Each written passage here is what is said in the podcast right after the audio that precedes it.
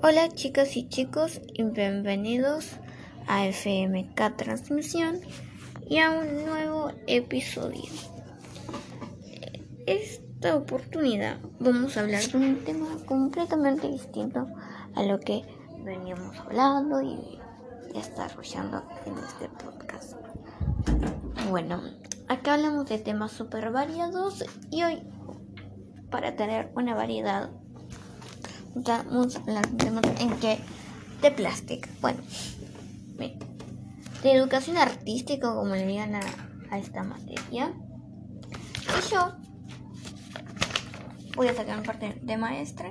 no, mentira. Les quiero contar porque estoy muy metida en este tema. Me encanta, me encanta, me encanta dibujar. Eh, una técnica que disfruto mucho dibujar es esa con de líneas como líneas cerradas y líneas abiertas y líneas. Esa, esas técnicas me encantan. El, lineal no bueno. Esa es una técnica que disfruto mucho. Pero hoy no vamos a hablar de esas técnicas ni les voy a mostrar mis dibujos ni nada por el estilo sino que les voy a hablar de la teoría del color. ¿Ustedes saben lo que es la teoría del color? Por supuesto que habrán escuchado sobre los colores primarios y los colores secundarios, pero no he muy escuchado cuáles son los colores terciarios y muchas otras cosas que tienen con el color. Vamos a empezar con lo básico, que son los colores primarios. Los colores primarios son los colores puros, es decir, el color rojo, azul y amarillo. ¿Por qué son puros? Porque no se pueden obtener mediante la mezcla de ningún color. ¿Sí? Los colores, en cambio, los colores secundarios son aquellos colores que se surgen de la mezcla en proporciones iguales de dos colores primarios. ¿Ok? Vamos a agarrar los colores primarios, lo mezclas haciendo una especie de mezclas y obtener eso. Esa, eso lo pueden probar y hacer con témpera o con acuarela. Se mezclan los colores y les va, les va.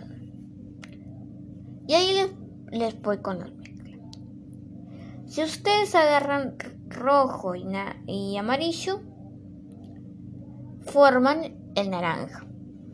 Si ustedes agarran azul y amarillo, van a formar el verde. Si agarran azul y rojo, van a obtener el morado. O sea, el, el morado, el verde y el naranja son colores que surgen del rojo, azul y amarillo. Por ejemplo, colores como el marrón,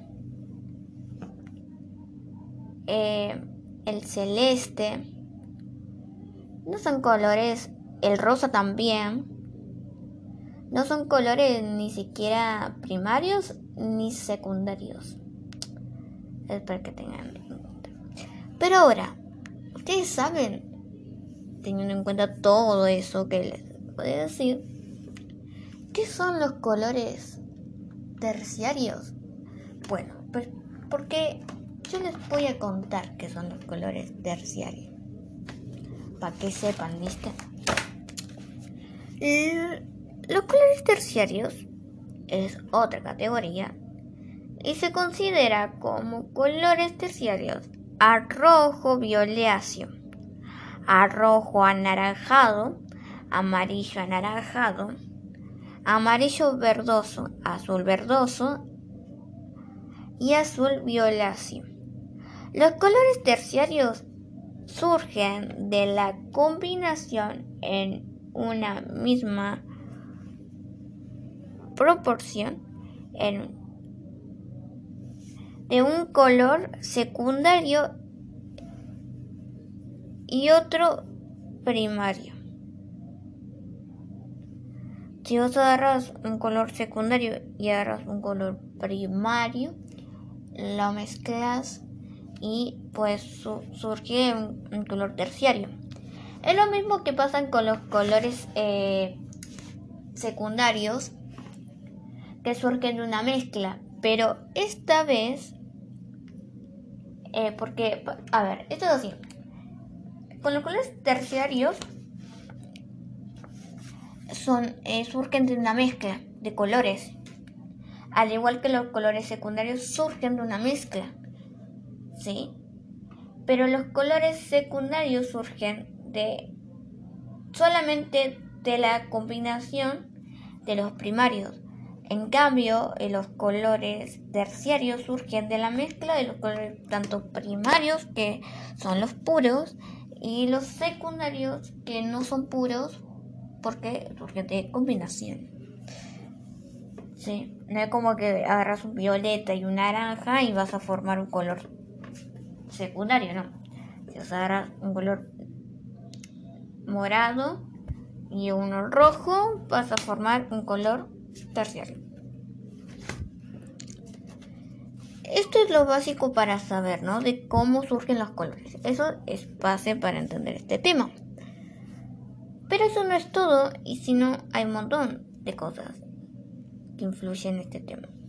Como también em, las gamas. Eh, ¿Qué son las gamas? Porque hay gamas de colores y hay mucha extensión de un mismo color, como el verde. Verde agua, verde limón, verde flúor, verde militar, verde más oscuro, más claro, más frío, más cálido. Hay diferentes. ¿Y eso? ¿Cómo se llama eso? Eso lo llamamos monocromático. ¿Sí? Para que entiendan un poco más. ¿Qué es el monocromático? Solo hay un color en una extensión de variedades de subtonos de ese mismo color. Eso es lo monocromático. ¿Sí? Más oscuro, más claro, más frío, más cálido pero siguiendo la línea de un mismo color, no es como verde y azul, no. Eso es otro. Y si les explico brevemente qué es el cromática. La cromática es esta escala que existe en una variedad de progresiva de un color. Muchas veces nuestros ojos en natural, así, va a los colores, a los lápices, por un ejemplo, y no vamos a ordenar y a decir que los lápices tienen, por así decirlo, un orden, entre comillas. Y ese orden es que ponemos, eh, no sé, violeta, azul, celeste, del celeste saltamos al verde, del verde al amarillo, del amarillo al naranja, del naranja al rojo, el rojo al rosa y así sucesivamente. Porque sentimos que son colores parecidos, hay algo que nos dice esto es así. Que no, puede ser que lo pongamos solamente en primario, secundario y terciario, como acomodarlo de esa manera. Pero hay algo que nos dice y terminamos viendo las cosas así. Terminamos naturalmente ordenando las cosas, los lápices de, de esa forma. No solo eso, sino que cuando compramos un paquete de fibras o de lápices nuevos, vienen ordenados de una forma, no es que el violet, un azul pastel ahí y el violeta ya, no. Vienen ordenados de una forma. ¿Y cuál es? Una forma cromática. ¿Sí? De esto que les digo, de azul, celeste, después viene verde, de verde así amarillo, naranja, naranja rojo, rojo a rosa, y así. Tiene como un orden ¿sí? cromático. Y ya ese orden cromático se usa para, para que las marcas guarden ordenadamente de una manera en cosas que no van a vender, la fibra y, y los lápices y todo ese tipo de cosas, la virome. Otro tipo también de, de orden, ¿no? de categoría, podemos decirle, es la cromática. Ya eh, les expliqué que, que era em, la, lo cromático, que comienza con C, monocromático, que comienza con M, y ahora nos vamos con acromático, que es A, es básicamente cromático, que es lo que vimos, solamente que le ponen una al principio, es sencillo de entender el nombre. ¿Y qué es la cromática? Se preguntarán. Bueno, es una escala de grises en graduación desde el negro hacia el blanco. ¿Sí? Es lo mismo que se hace cuando decimos y hablamos sobre lo monocromático, pero con un color que no es color, por decirlo de una manera, porque sabemos que el blanco, el negro y el gris no se considera color en, en el arte. Entonces, teniendo en cuenta esto, hacemos lo mismo que hacemos con el monocromático, pero con solamente con esta gama de colores que no son colores. Y agarramos el gris y lo ponemos de bien oscurito, agarramos centrado el gris marcado en el negro y le ponemos el gris marcado más al blanco. Entonces tenemos un degradado de negro, de oscuro y, también llevamos a un tono de gris que es como eh, plateado, como el plateado, y después llevamos a un gris más desclavado como el de lápiz negro, que decimos lápiz negro, pero es más un tono como grisáceo. Y después nos vamos a un blanco. Vamos, empezamos de negro y terminamos en blanco. Eso para eh, que entiendan que es el acromático. Y bueno, hasta, hasta ahí llegamos con todo este tema. Después hay otras cosas, ¿no? Eh, otras categorías, como qué es la matiz y qué es la escala de colores. Bueno, para empezar, la matiz. ¿Qué es una matiz? La matiz es la cualidad por la cual distinguimos y damos nombre al color. Se le conoce como matiz al color el tinte. ¿sí? Entonces, ahí tenemos un par de colores, ¿no? Eso, eso es la matiz.